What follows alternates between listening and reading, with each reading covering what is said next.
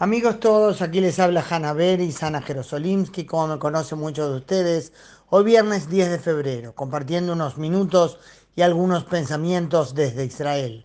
Esta semana en la que nos embargó la amargura por las escenas de la devastación en Turquía y Siria tras los terremotos, hablándose ya de más de 24.000 muertos, combinado con el orgullo por ver la rapidez y eficiencia con que reaccionó Israel para ayudar y salir a salvar vidas, esta semana termina con un nuevo horror.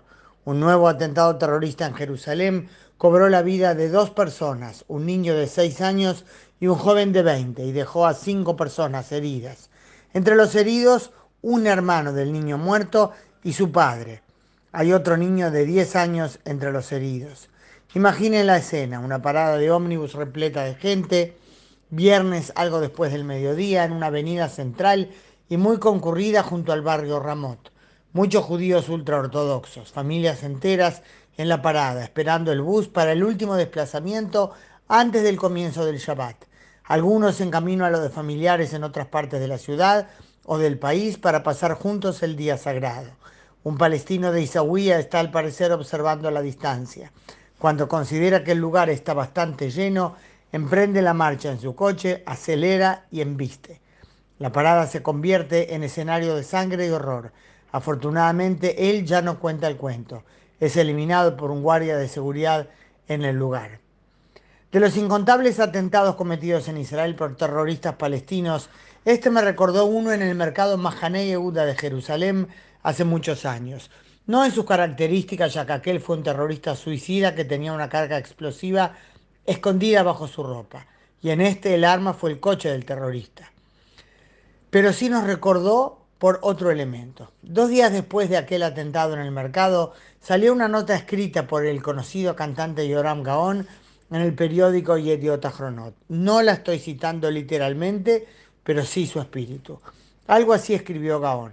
Ayer fui al Shuk, a Mahane Yehuda, y vi a la gente. Vi a los vendedores judíos y árabes detrás de sus puestos de frutas y verduras. Vi a aquella mujer anciana que cargaba las bolsas aquel hombre mayor con sus nietos haciendo compras, al paralítico en silla de ruedas pidiendo limosna. Vi lo mismo que vio el terrorista cuando entró al Shuk y a pesar de todo eso detonó la carga para asesinar. El terrorista de hoy en Jerusalén también vio claramente, se cercioró de que veía suficientes civiles en el lugar y ahí salió a matar. Poco rato después comenzaron las celebraciones palestinas al enterarse de la muerte de judíos en el campamento de refugiados de Heiche junto a Belén, de donde era originalmente parte de la familia del terrorista asesino, jóvenes cantaron rítmicamente en su memoria, asegurando que no está muerto, que su gente ahí está y seguirá su camino. Desde distintos puntos comenzaron a circular por las redes las fotos y videos de los festejos.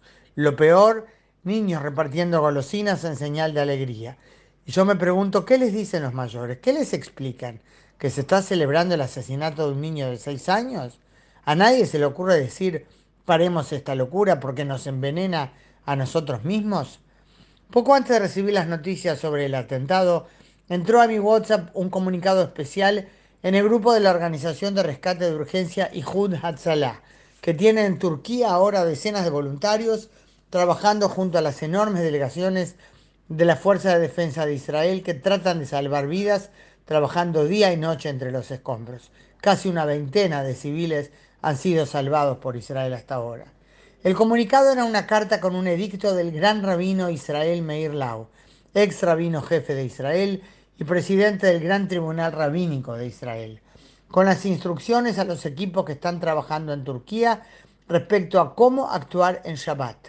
Como es sabido, un judío observante en Shabbat se debe abstener de actividad y por cierto no puede trabajar.